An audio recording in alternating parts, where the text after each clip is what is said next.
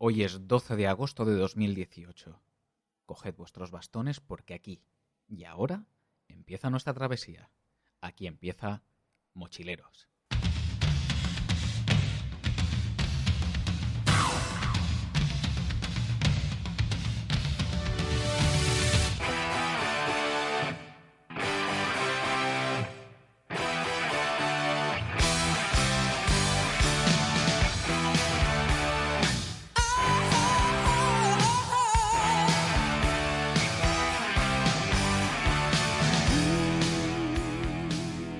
Bienvenida sea toda la tropa mochilera.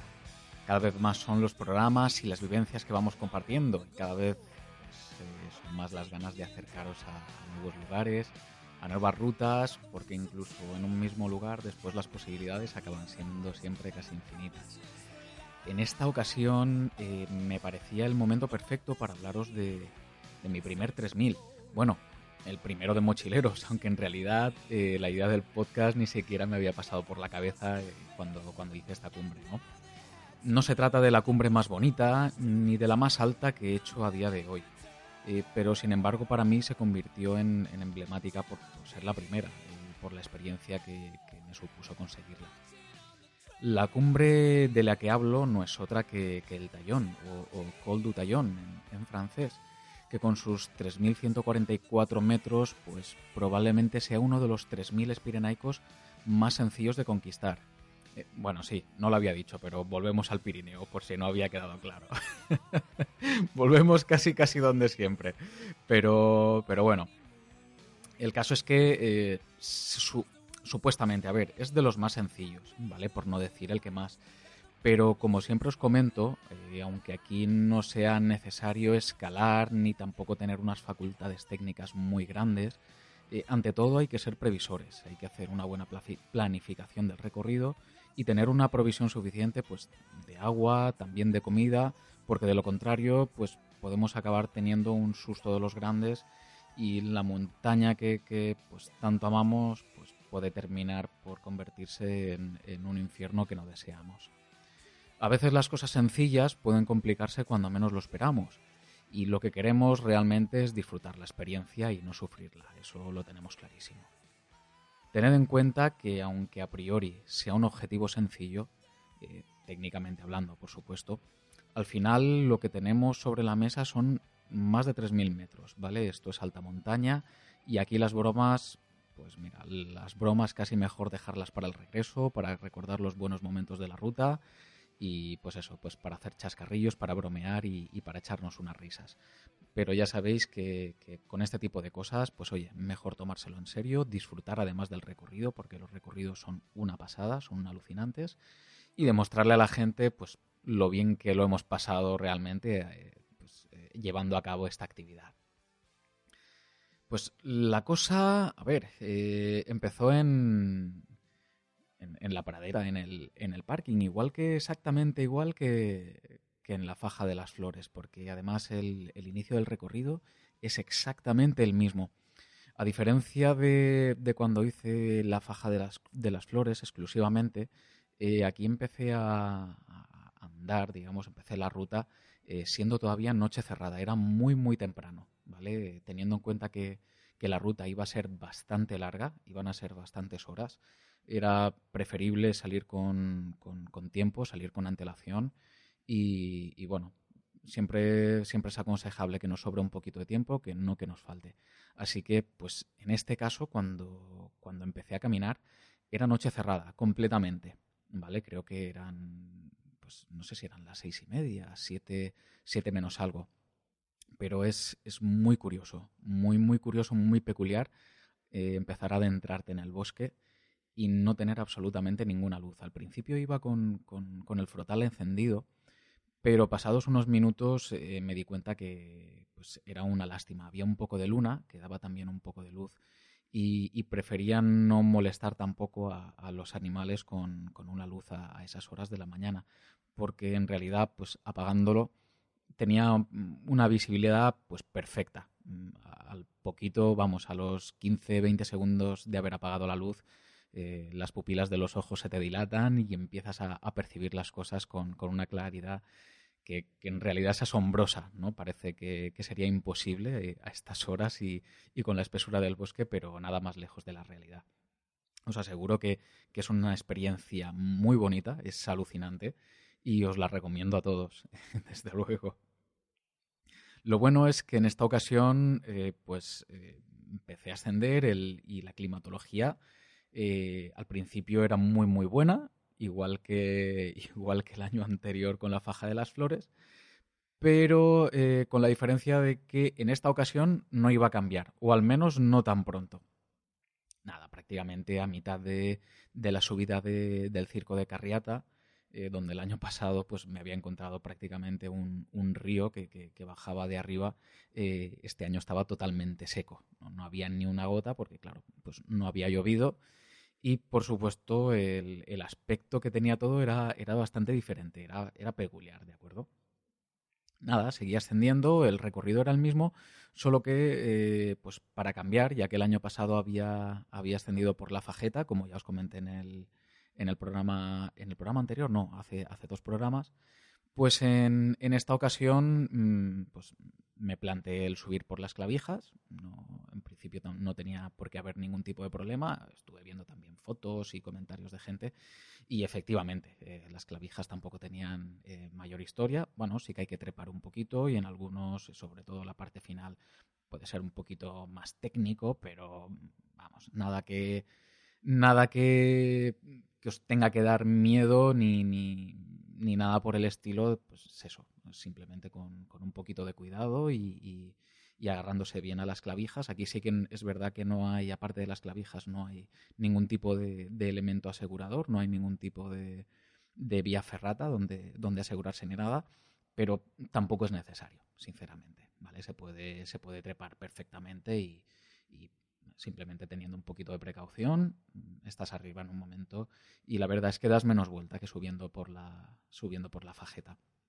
Entonces, pues bueno, ahí ya es cuestión de que la gente valore. Después de haber subido por los dos sitios, las clavijas son más rápidas, tiene un poquito más de dificultad, la fajeta das, por la fajeta das un poco más de vuelta pero es un poco más sencillo mm, a la hora de, trepar. Sobre todo si, si, no tienes nubosidad, puedes ver los hitos y te puedes orientar correctamente, ¿vale? Porque si no, de lo contrario, ya sabéis lo que nos puede deparar eh, este tipo de situación. El caso es que eh, después de pasar las, las clavijas, eh, empecé a encontrarme varios, varios arrios, ¿vale? ¿vale? Varios rebecos, igual que me había pasado la vez anterior la vez anterior solamente había sido uno, pero en este caso eh, me estaba encontrando unos cuantos. Y, la verdad es que ver todo ese movimiento, toda la fauna del entorno siempre es muy, muy bonito. Os quería comentar también que, desde luego, mm, comparación a la experiencia anterior para, tratar de, conseguir llegar a, la faja de las flores, aquí la experiencia fue totalmente diferente. Eh, el no tener esa nubosidad, el poder orientarme perfectamente, era, vamos, pero una auténtica maravilla, era, era todo un lujo casi, casi.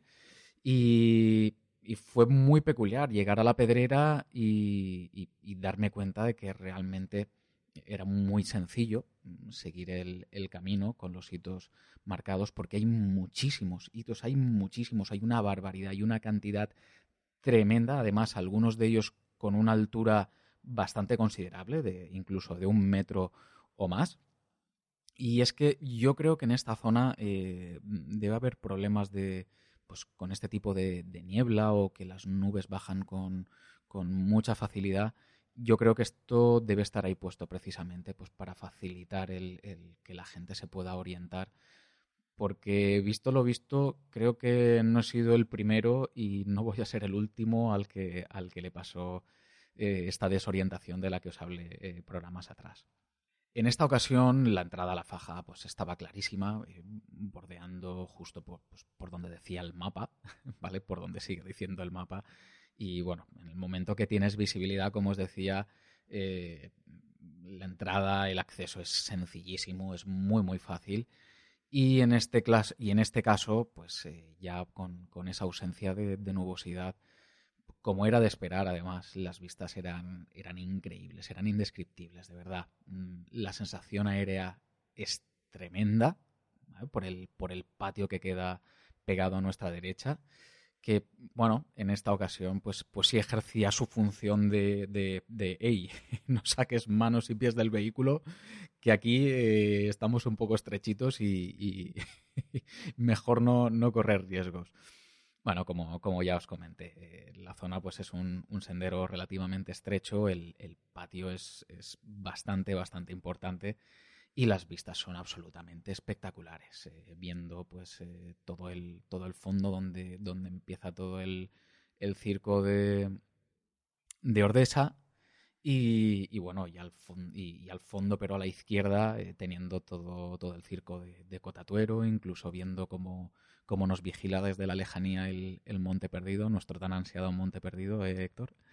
Y, y por supuesto también un poquito más adelante a la izquierda, pues lo que sería nuestro objetivo en este caso, que eran en primer lugar la brecha de Roland y posteriormente el, el tallón. La verdad es que eh, la recorrí con, con, un ritmo bastante, bastante vivo, eh, al tener muy buena climatología, hacer un día muy bueno. Eh, la, la, pasé relativamente rápido, creo que en, en, algo menos de una hora, a pesar de todas las fotos de, de rigor y demás eh, había conseguido eh, superar mm, toda la faja de las flores. Y llegado a este punto, después de haber salido de ella y, de empezar a, adentrarme hacia la parte trasera para buscar, eh, pues eso, la parte baja de, la brecha, antes de nada lo que hice fue pues, hacer una parada para, para reponer algo de fuerzas. Me senté nada, mm, diez minutos, mm, un cuarto de hora, yo creo no, no llego ni tan siquiera a un cuarto de hora. Y en este tiempo, eh, aparte de, tener la compañía de, los rebecos que, habían, que había por alrededor, porque había, había muchísimos, eh, empecé a ver las, las nubes de, de nuevo, eh, pues volver a subir desde abajo, empezar a, a situarse en la zona de, de, la faja de las flores y, y bueno, me percaté de, la suerte que había tenido pudiendo pasar por allí y, al menos viendo, viendo todo lo que quería, todo lo que el año anterior no, no, había podido disfrutar. Pero tampoco, tampoco podía entretenerme demasiado, porque bueno, el, el día se antojaba bastante largo y las nubes, pues eso, eh, no amenazaban con tranquilidad precisamente. Así que nada, terminé de, de zamparme el, el, bocadillo que llevaba pa, para el almuerzo, cosa rápida, un poquito de, azúcar con, unas gominolas que llevaba y, vuelta a empezar. El caso es que, bueno, a, partir de aquí había que, había que espabilarse porque mm, toda esta zona ya era, era desconocida. Yo no había pasado por aquí en, ninguna ocasión y pues como se suele pasar. Cuando no conoces un sitio, eh, lo más fácil muchas veces es equivocarse. Y efectivamente es lo que me pasó, pero un poquito más adelante, todo su tiempo. El caso es que tras salvar un par de, pequeños desniveles rocosos, me, encontré con, con, dos llanuras bastante enormes, bastante de, de gran extensión y que en, primavera deben ser eh, dos lagos de deshielo, me imagino. Eh, Ribera de Mondarruego es como la llama el, el mapa que llevo, eh, bueno, como, como el nombre que recibe toda esta zona, ¿no? Que sería eh, la que me llevaría justo al pie de, del barranco de la brecha de Roland. Y aquí volví a encontrarme con, pues, con mucha nubosidad otra vez. Y como os decía antes, pues aquí fue en uno de los sitios donde cometí uno de los errores del día.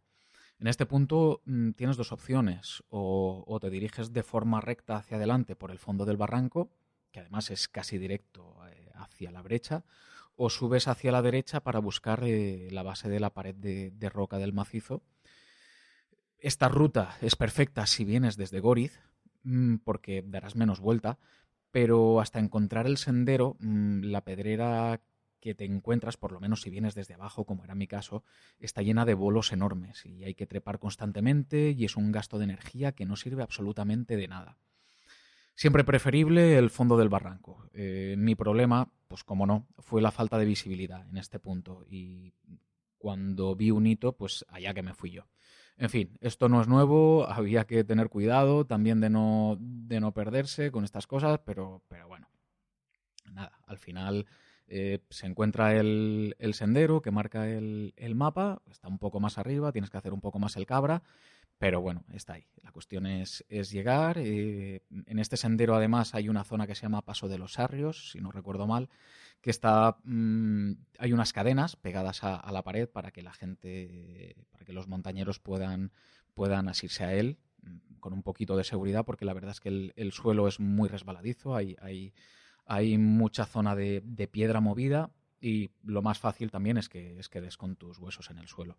Ya llegando al final de, este sendero, como os decía, eh, pues como no, llegábamos a, la brecha, a, nuestra brecha ya, a la brecha de Roland, con, unas vistas tremendas, con, los dos, eh, costados que se levantaban inmensos delante de mí. Además, eh, bastante cubiertos por, mucha, mucha nubosidad. Son justamente las dos fotos que subí a Instagram hace ya unas, unas semanas. Estas fotos fueron de esta ruta precisamente para que os hagáis una idea pues, de, la, de la nubosidad que había, que había en este caso. Y, la verdad es que este año, pues justo fue al contrario que el anterior. Venía de España y, de esta zona, pues bueno, dentro de lo que cabe, aunque había nubosidad, había bastantes claros y, había relativamente bastante visibilidad, perdón, al menos eh, en, en este momento. Y sin embargo, si te asomabas a la parte francesa no se veía absolutamente nada. Estaba completamente cubierta por las nubes y la verdad es que el, tiempo debía ser, bastante, bastante malo. Sigo la progresión por la senda que hay bordeando la parte baja de la pared y cuando estoy a punto de, salvarla por completo me crucé con, una pareja que venía de, de la cima, que venía de la cima del tallón y nada, estuvimos un par de minutos eh, charlando, les pregunté si todavía quedaba mucho hasta, hasta poder hacer cumbre. Me comentaron que, bueno, que unos 40, 45 minutos. Y el caso es que vi que eh, venían bastante preparados, o sea, iban, iban pertrechados con, muy buen equipo. Y pues, el caso es que se, me quedaron mirando, me acuerdo, porque se me quedaron mirando y me preguntaron si, iba con el calzado que llevaba porque llevaba unas zapatillas de trekking que, bueno, aunque eran, eran nuevas, eh, sin ningún tipo de desgaste en, las suelas, pues no dejaban de ser unas zapatillas de trekking, no eran unas botas. Y bueno, pues les dije que sí, era el calzado que llevaba, no llevaba, no llevaba otra cosa. Y eso sí, me dijeron, pues ten un poco de cuidado porque te vas a calar, porque hay, hay bastante nieve y agua nieve y en el momento que empieces a pisarla, pues te vas a calar los pies como efectivamente así sucedió. Pero bueno, el caso es que me, aconsejaron también que pasara eh, un poquito más adelante. Eh, se encuentra el, eh, un, macizo rocoso, una formación rocosa que se, llamaba, que se llama El Dedo. Y me aconsejaron que pasase por el lado izquierdo, que no tenía nieve. Pero sin embargo, al llegar a esta zona, mm, sin darme cuenta, a la parte izquierda no estaba viendo ningún tipo de, sendero y el sendero me llegaba justo por la zona derecha, la zona por la que me habían dicho que no pasara, que estaba llena de nieve y que era menos segura. El caso es que eh, cuando me quise dar cuenta estaba pues metido hasta las cejas ya en, este trocito de sendero, apenas habían sido 15-20 metros, pero lo suficientes como para darme un resbalón y pegarme un buen susto pero uno de los de, los de verdad, casi de, terminar a, cuatro patas en el suelo para tratar de tener más tracción. Porque, bueno, eh, en estos momentos la verdad es que me acojoné, me acojoné bastante. Eh, de estos momentos que te quedas pensando, pero mira que eres estúpido, Hugo. Y bueno, pues eso sí, ¿eh? si me hubiese caído, las, las, las vistas del glaciar del Tallón habrían sido increíbles pero casi mejor dejarlo para otra ocasión, la verdad. El caso es que, bueno, eh, salí de allí del dedo no sin, algunas dificultades y a partir de aquí la ascensión sí fue mucho más fácil, bastante más sencilla. Eh, primero mm, se cresteaba un poquito, pero nada, de, nada del otro jueves. Y eh, el, único, el único punto, digamos, de dificultad era el, la nieve y el agua nieve que había por, por todas partes, eh, sobre todo muy pisada por gente que había subido antes. Pero, pero bueno, nos dejaba, nos dejaba progresar eh, a buen ritmo también, la verdad. Seguimos subiendo y la subida mm, terminó siendo eh, más corta de lo que yo esperaba. Eh, si la pareja me había dicho que, en, unos tres cuartos, en unos tres cuartos de hora podía estar arriba, yo creo que eh, lo conseguí en algo menos. Creo que en, apenas, en apenas media hora, 35 minutitos estaba arriba. Y, bueno, pues eh, por fin lo teníamos ya. Ya estaba ahí. Mi primer 3000. Madre mía, qué, qué, ilusión, qué, qué emoción además también súper especial este momento. Mm, me acordé de mi abuelita Rosa, que, bueno, sé que ella estaba allí conmigo también, seguro, segurísimo. Y, la verdad es que fue un momento de, pues de, satisfacción absoluta. No, os puedo, no os puedo decir otra cosa porque era así. Apenas eh, comí un poco otra vez, eh, unos dátiles para, para recargar eh, un poco de azúcar, un poco de agua también. Me cambié la camiseta empapada que llevaba, me cambié también los calcetines que llevaba los, los pies completamente empapados. Y bueno, tras las fotos de rigor y, admirar las vertientes españolas y francesas del puerto de Bujaruelo, que, bueno, la verdad es que allí arriba tenía unas vistas magníficas, pues nada, había que, había que reanudar la marcha, esta vez hacia abajo, ¿vale? No, podías, no podíamos dormirnos porque todavía nos quedaba justo la mitad del trayecto iba a ser, iba a ser todavía un, trayecto largo. ¿eh? ¿Eh? estamos hablando de que en estos momentos, arriba en, la cumbre del Tallón, eran pues eh, aproximadamente las 2 de la tarde y llevábamos caminando, para que os hagáis una idea, pues eso, desde, desde las seis y media, siete menos algo. Es decir, que ya llevábamos unas, unas cuantas horas en las piernas. Me puse en marcha de nuevo y ahora pues eh, el terreno pues mucho más benevolente. Ya picando hacia abajo, llegué al dedo de nuevo y esta vez sí. Eh, aunque no viese el sendero, mm, lo rodeé por el, por el lado correcto. Sí que hubo un, par de zonas pues que tenían mucha piedra movida y, bueno, donde me di un par de resbalones, pero ni muchísimo menos tan peligroso como, como por el otro lado. Eso, eso os lo puedo asegurar. O sea que cuando lleguéis a esta zona, si, si alguna vez eh, vais, a, vais a transitar por aquí, eh, si vais hacia arriba, hacia el tallón, el dedo siempre por la izquierda, si vais hacia abajo, el dedo siempre por la derecha. O al menos eh, esa, es mi, esa es mi experiencia, siempre hablando con ausencia de nieve en, en este lado de, del dedo. Seguí avanzando después de, superar ya la zona del, del dedo y ya acercándome a la brecha, mm, un poco antes eh, me encontré el, desvío a la derecha para dirigirme pues hacia el fondo del, hacia el fondo del barranco, ¿vale? que es el por donde os había dicho antes que, es preferible subir, ¿vale? mucho más llano, mucho más, aunque sea zona de pedrera, mucho más agradable de subir que no el tener que estar eh, pues eso, dando brincos por encima de los bolos. Así que, bueno, ahora de momento iba todo a pedir de boca. No nos estábamos equivocando, senderos correctos, así que todo estupendo, todo, todo fantástico y todo maravilloso. Seguí bajando, de nuevo eh, en la ribera me sorprendió otra manada de, de rebecos. Da igual las veces que los veas, da igual las veces que te los encuentres. Son preciosos, siempre son preciosos, siempre, siempre da gusto admirarlos, la verdad. Caminando un poco, pues estaba llegando de nuevo al sendero que, me dirigiría a la derecha, yendo a la derecha, eh, pues en dirección a la faja de las flores nuevamente. Y bueno, pues por aquí podría descender por la, por la pedrera costosa que, que, bajé el año pasado, o por el contrario, podría ir hacia la izquierda, hacia en dirección a Cotatuero, y aquí vino eh, mi última cagada del día. ¿Vale? Ya que mi intención era, pues, eso, dirigirme a la izquierda, como os decía, para evitar la pedrera, pero una vez más no vi los hitos que me hubiesen, que me hubiesen adentrado en, la faja de Cotatuero. Eh, ¿Qué queréis que os diga? El, año siguiente a, esto, cuando pasé por aquí con mi hermano, los hitos estaban clarísimos. Él los vio a la primera. Eh, de hecho, mm, accedimos por aquí mm, para el primer trocito y después nos metimos dirección a la faja de las flores.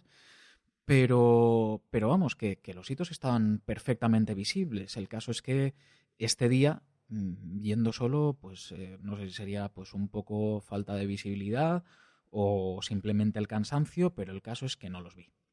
Eh, no los vi y, no dejaba de mirar el mapa, pero, pero nada, allí no estaba el camino que yo andaba buscando y ya acabé perdiendo un tiempo precioso dando la vuelta a, toda la plana de Cotatuero, donde supuestamente además había otro sendero de bajada, eh, pero ahora empezaba a tener un poco de miedo, sinceramente, lo reconozco. Una tercera vía de descenso, aparte de la que hay nada más salir de la faja de las flores, además de la de la faja de Cotatuero, está esta última que estaba, pues eso, rodeando todo, rodeando toda la plana. Pero ahora ya lo que tenía era un problema de tiempo también, porque con todo el rato que había perdido dando esta vuelta, eh, resulta que eran más de las 5 de la tarde ya y, bueno, podía volver dirección a la faja y bajar mm, por la pedrera de la, por la, pedrera de la faja que, que la conocía. Pero el problema es que si volvía hacia allí, muy probablemente mm, se me iba a hacer bastante... A ver, no es que se me fuera a hacer muy de noche, pero iba a tener bastante menos visibilidad. Y bueno, aunque llevase el frontal también, pues no es una zona como para transitar de noche o con poca luz porque lo más fácil es, pues, tener un accidente, que tengas un tropezón, que te caigas, que te puedas hacer daño y pues eso, tener, tener una mala experiencia, la verdad. Afortunadamente, bueno, eh, pues un poco más adelante eh, aparecieron un par de, señales de piedrecitas. El alivio aquí fue brutal, ni os lo podéis imaginar, en serio. Eh, fue como, como sentir cómo te quitabas un, peso de encima tremendísimo y, bueno, a medida que me iba acercando a, estos hitos, eh, nada, veía, veía enseguida eh, unos cuantos hitos más adelante, ya metidos en, un paso de descenso donde había que, donde había que destrepar, porque bueno, hay, un, digamos que hay un, un pequeño patio y hay tres zonas por, la que, por las que poder eh, descender con, al menos con una cierta seguridad, que son estas tres de, de las que os he hablado. Esta era la última, al menos la más lejana que yo tenía en, el mapa, pero bueno, el caso es que la habíamos encontrado, que la teníamos allí y que, pues ese momento de agobio, ese momento de, crisis por no encontrar el, camino adecuado, pues eh, habíamos tenido la fortuna ya de, dejarlo atrás y bueno, de, contarlo simplemente como una mala experiencia, simplemente pues por no saber ver o, por no ver realmente las indicaciones que había en el suelo, porque realmente estaban ahí. ¿eh? Ya os digo que, realmente está bien indicado, que las indicaciones se ven muy, muy fácilmente, pero bueno, es, es, lo que tiene pasar por primera vez por un sitio, que hay veces que te puedes confundir, te puedes liar y hay indicaciones que, que te las puedes perder. ¿Vale? Como os comentaba, rápidamente me metí en el, en el paso que, que, me daba acceso al, al, descenso. Y además, a media bajada de dicho paso, me encontré con, con dos compañeros que iban en dirección contraria. Ellos estaban subiendo, eh, estuve charlando con ellos un par de minutos y me comentaron que iban en, en dirección a Goriz. Y la verdad es que conociendo ahora más la zona, eh, teniendo en cuenta que he pasado por, pues, por todo el camino que, que les llevaba a ellos hasta, hasta Goriz y, viendo la hora que era, eh, pues a estos dos chavales eh, se les debió hacer de noche, ¿eh? o, casi, desde luego, antes de llegar al refugio de Goriz. Pero bueno, no tenían pinta tampoco de, ser unos novatos, aunque me preguntaron si yo venía de allí, si venía del, refugio y, y, que cuánto tiempo tenían, cuánto tiempo tenían hasta allí. Así que, bueno, de ahí al refugio de Gori yo creo que por lo menos un par de horas eh, les quedaban todavía, por lo menos hora y media larga, y más teniendo en cuenta que todavía tenían que ascender todo, todo ese trocito para, para, para coronar el, el, circo de, de Cotatuero y, llegar hasta arriba, hasta el collado. Es decir, que todavía, todavía les quedaba un, un buen trecho. Yo pude descender ya muchísimo más tranquilo a, a partir de este, de este momento. Eh, ahora ya incluso, pues eso, tomándome mi tiempo para, para, hacer algunas fotos por el arroyo que discurre antes de llegar a, la cascada de Cotatuero. Aquí mm, me lo tomé con muchísima calma. Yo mm, lo reconozco además. Eh, eh, la zona me, me, hizo el último regalo del día, ya que pude ver otra manada de sarrios y esta es la más grande que yo he visto nunca, ¿vale? Llegué a contar más de 40 animales, incluso algunos eh, muy jovencitos. La verdad es que la estampa fue preciosa. Creo que tengo, creo que tengo uno o dos vídeos del momento. Eh, a ver si, si soy capaz de, de, subirlos también a Instagram para que los veáis, porque, vamos, a mí me, me parecieron flipantes. Eh, me vais a perdonar porque si no me equivoco, creo que en, el vídeo que tengo, porque creo recordar que es solamente uno, pero me vais a recordar si lo subo porque creo que encima del vídeo creo que hablo en, valenciano, que es mi lengua materna. Chicos, es lo que me sale, no lo puedo evitar. Eh, intentaré ver si, si tengo algún otro que no, en el que no, en el que no abra el buzón, en el que no abra la boca, pero creo que el único, el único que tengo de, de este momento pues eso, simplemente que, nada, que me, que me asombro de, lo que estoy viendo eh, hablando en, valenciano, básicamente. Bueno, poco a poco eh, fui descendiendo cada vez más, todavía me quedaba un, trecho hasta abajo y nada, mm, llegué a la zona donde, donde había un par de, pequeñas cascadas antes de llegar a la cascada grande de, de Cotatuero y aproveché pues lo típico para, para, seguir haciendo fotos, para admirar el paisaje, para disfrutar, ya que los momentos malos ya los había podido dejar atrás y, ahora simplemente estaba disfrutando pero a base de bien. Como os decía, bueno, ahora había que equiparse un poco más otra vez, eh, llegué justo a la cascada de, Cotatuero y, ahora mismo lo que iba a hacer era, era ponerme el arnés, eh, ¿vale?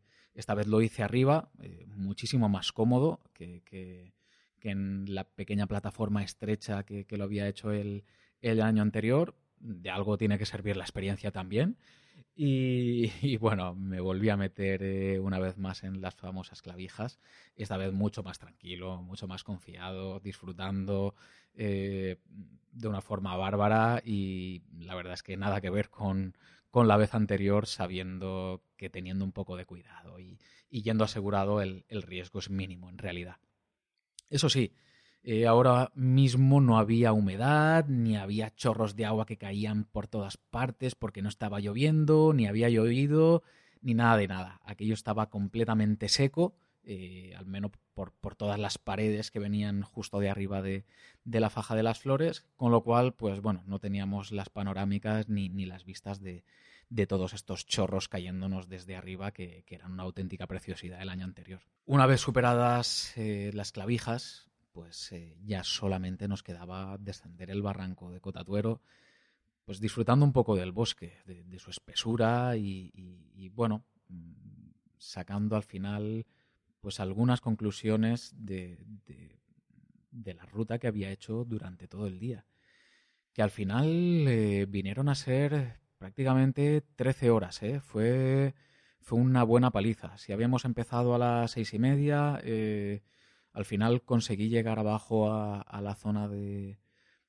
del aparcamiento sobre las siete y media aproximadamente. Sí, fue, fueron unas 13 horas de, de caminata, de ruta, eh, dura, se hizo dura al final porque terminé llegando muy, muy cansado, con las piernas muy cargadas. En el último trozo, la verdad es que agradecí muchísimo el, hecho de llevar, de llevar los bastones y la verdad es que noté como, pues, pues lo típico en estos casos, ¿no? Eh, eh, la sensación de descargar un poco la, la, musculatura de las piernas después de la paliza de todo el día, eh, pues era algo que se agradecía muchísimo, la verdad. Al final, como os decía, mm, llegada al coche y y bueno, después de descansar un momento, mirar para arriba, recrearme con, las vistas que, me estaba regalando el paisaje en estos momentos, poder ver incluso la faja totalmente despejada, como el año anterior, una vez que había terminado también eh, la ruta. Eh, me quedé pensando, creo que sí, tres, tres, cosas. Yo creo que podríamos sacar tres, tres conclusiones de este día en particular. La primera es que unas zapatillas de trekking, por buenas que sean, no son adecuadas para terrenos muy técnicos y muchísimo menos con nieve. Mucho cuidado con esto, ¿vale? Lo digo sobre todo porque, como habéis eh, podido intuir antes, en ciertos lugares un resbalón eh, puede ser fatal, ¿eh? Lo digo, lo digo muy en serio. Y esto, y esta, esta experiencia, esta mala experiencia, no sería la, primera, o sea, perdón, no sería la última vez que la tendría. Ya, ya lo escucharéis en otro programa. Pero el caso es que esto me ha pasado en dos ocasiones y desde luego tengo claro que no me pasará una tercera.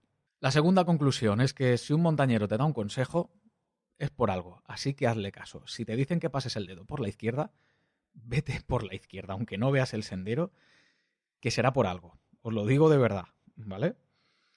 Y la última, a pesar de que las vistas tan magníficas que había podido disfrutar en la faja me habían encantado, eh, pues reconozco que, me habían resultado mucho más atractivas eh, las vistas totalmente nubladas que había tenido el, año anterior, mientras estaba lloviendo, con mal tiempo, con, toda aquella nubosidad.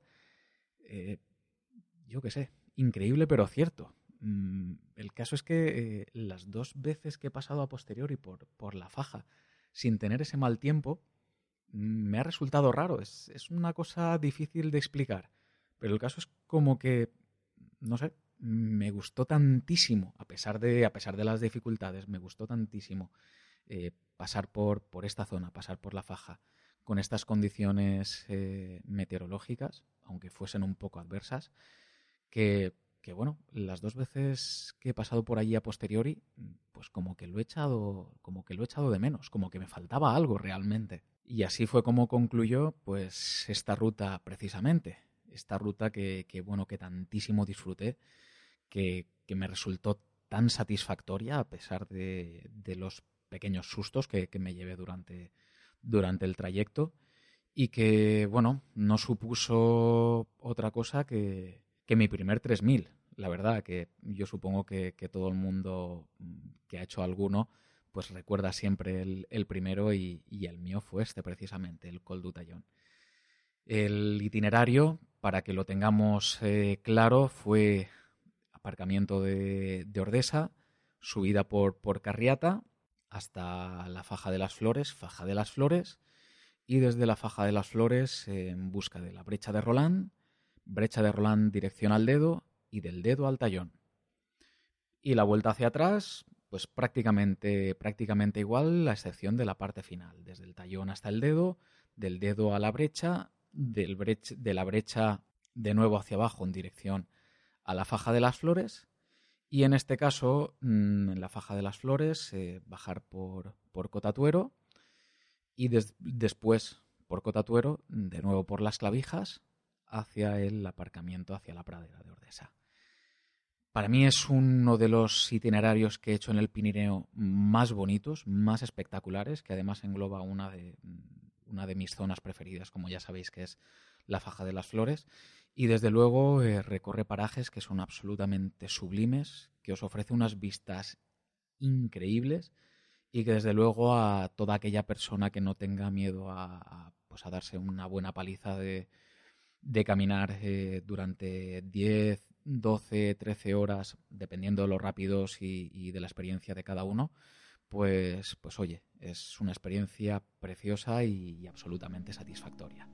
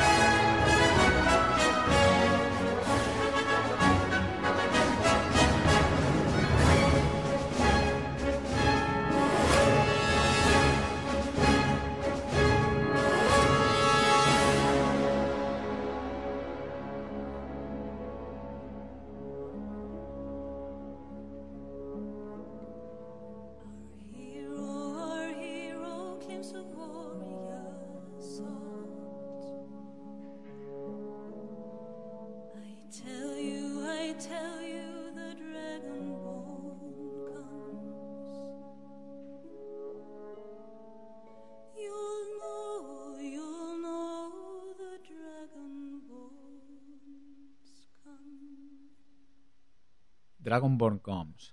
Este tema pertenece a la banda sonora del videojuego Skyrim y está interpretado por la Orquesta Sinfónica de la Radio Sueca. La voz eh, corre a cargo de la solista Sabina, a ver si lo digo bien, Sabina Tzbayaker. De alguna forma, esta música eh, pues me lleva a un mundo místico donde existen dragones, que es mi animal mitológico preferido, y recuerdo haberla taradeado en, muchos momentos durante esta ruta de, la que os he hablado hoy. Bueno, vamos con, los comentarios de la tropa de este mes pasado. ¿Vale? En iVox Sandra nos decía, Murcia, qué hermosa eres. Hola chicos, me alegro de que disfrutaseis de la ruta y de las vistas, eh, que no es todo desierto en Murcia. He visto algunas fotos de la zona y es una pasada. Muy bonito el paisaje.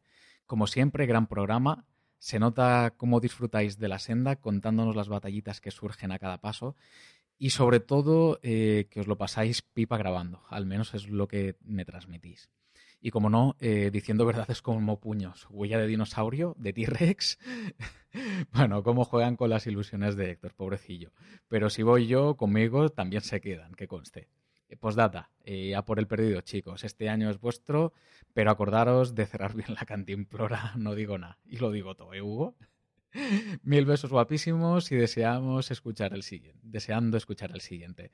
Pues muchas gracias por el comentario a ti, Sandra. Y lo cierto es que Murcia tiene zonas preciosas. Pero claro, no es lo que más llama la atención a nivel turístico y pues no es lo que más dinero deja, está claro. Pero igualmente es una maravilla poder disfrutar de estos rincones y bueno, de contároslo por aquí, ¿vale? En cuanto a lo otro, bueno, lo del tema del dinosaurio, pues lo que ya os dijimos, una cuestión de fe y la cantimplora sí, la cerraremos. No os preocupéis que, la cerraremos, que, que no hay problema. El partido este año, bueno, habrá que ver, habrá que ver, porque al final, eh, por tema de fechas, mi hermano no me va a poder acompañar en, ningún ratito durante las vacaciones. Así que, bueno, vamos a ver eh, cómo enfocamos los objetivos y si hacemos alguna cosa diferente o si hacemos el perdido por otro lado distinto para poder hacer con, con Héctor el, que realmente eh, tengo entre ceja y ceja desde el primer momento. Kiki21VK o Pedro ¿vale? Que gracias a Instagram parece que ahora nos conocemos todos un poquito más también. Pues también nos decía eh, respecto a, hace dos programas, el de, el de la faja de las flores precisamente, no me quedó muy claro si el fuego te lo encontraste encendido o aún o ya apagado, pero quizá alguien sintió tanto frío como para tener esa iniciativa de supervivencia, que está prohibido, pero hay ocasiones que las prohibiciones pasan a un segundo plano. Cierto es que también si estaba encendida aún, sin nadie allí, es un poco irresponsabilidad. Enhorabuena y vente para Madrid. No son los Pirineos, pero la tierra, pero la sierra tiene su encanto. Pues a ver, como ya te comenté, el, no, estaba, estaba apagada. Esta hoguera estaba apagada, aunque era pequeña. Pero, pero bueno, mm, tal vez fuese hecho por alguna emergencia, pues no lo sé, pero las circunstancias eh, no me cuadraban mucho, sinceramente. En cualquier caso, eh, pues afortunadamente no es algo generalizado. Y lo de la Sierra de Madrid, hey, que yo me lo apunto, ¿eh? Un saludo y muchísimas gracias por, comentar, Pedro, y por la invitación, por supuesto. Darío, por su lado, nos comentaba en Instagram también eh, lo que aprendo contigo, chico, y lo que disfruto yo si te gusta. ¿Yo qué quieres que te diga? Un abrazo enorme, Darío. Cuídate mucho, crack. Quería hacer eh, también en este, en este programa, en este episodio, una reseña de, las nuevas botas que, he comprado recientemente. Pero, mm, a ver, quiero hacerla de forma concienzuda y hablando de sensaciones. Así que, mm, si os parece bien, os hablaré de ellas a la vuelta de, las vacaciones y después de haberles hecho un test, vamos, como Dios manda. ¿Vale? Eh, por si a alguien le interesa, eh, las botas son, son unas Boreal Nelion o Nelion, no sé exactamente dónde está el acento. Y la verdad es que pues las primeras sensaciones, las primeras impresiones es que son una pasada. Comodidad absoluta, pero, pero bueno, mm, ya vemos cómo, cómo salen después de darles guerra de verdad y, de ponerlas a prueba en, en, el medio que realmente merecen. ¿De acuerdo? Y bueno, llegamos al final de, este programa. Si queréis poneros en contacto con nosotros, podéis hacerlo a través del correo electrónico en mochilerosoficial.gmail.com, en nuestra cuenta de Twitter también, en arroba mochileros barra baja ofi, y en nuestra cuenta y en nuestra cuenta de Instagram, que es arroba mochilerosoficial, que en dos meses somos ya 300, ¿eh? o prácticamente 300, así que animaros a comentar y a darle al like, que no cuesta nada de nada de nada. Voy a ser un poquito pesado con esto, pero chicos, darle, darle ahí al botoncito, si está ahí, si, si es que no cuesta nada. Ahí, dale, ahí, venga, ahí. ah, y recordad que aún estáis a tiempo de ganar el mapa de la editorial Alpina que queráis, ¿de acuerdo? Si dejáis un like y un comentario en el programa del aniversario o en este, Tenéis de tiempo hasta final de mes. Que no se os olvide. Muchísimas gracias por todo el apoyo del mundo que estamos recibiendo, en serio. Estáis estáis comentando, estáis dejando like y os, os lo agradezco muchísimo, muchísimo, de corazón. Para toda la tropa mochilera que estáis al otro lado, sed felices y buena senda.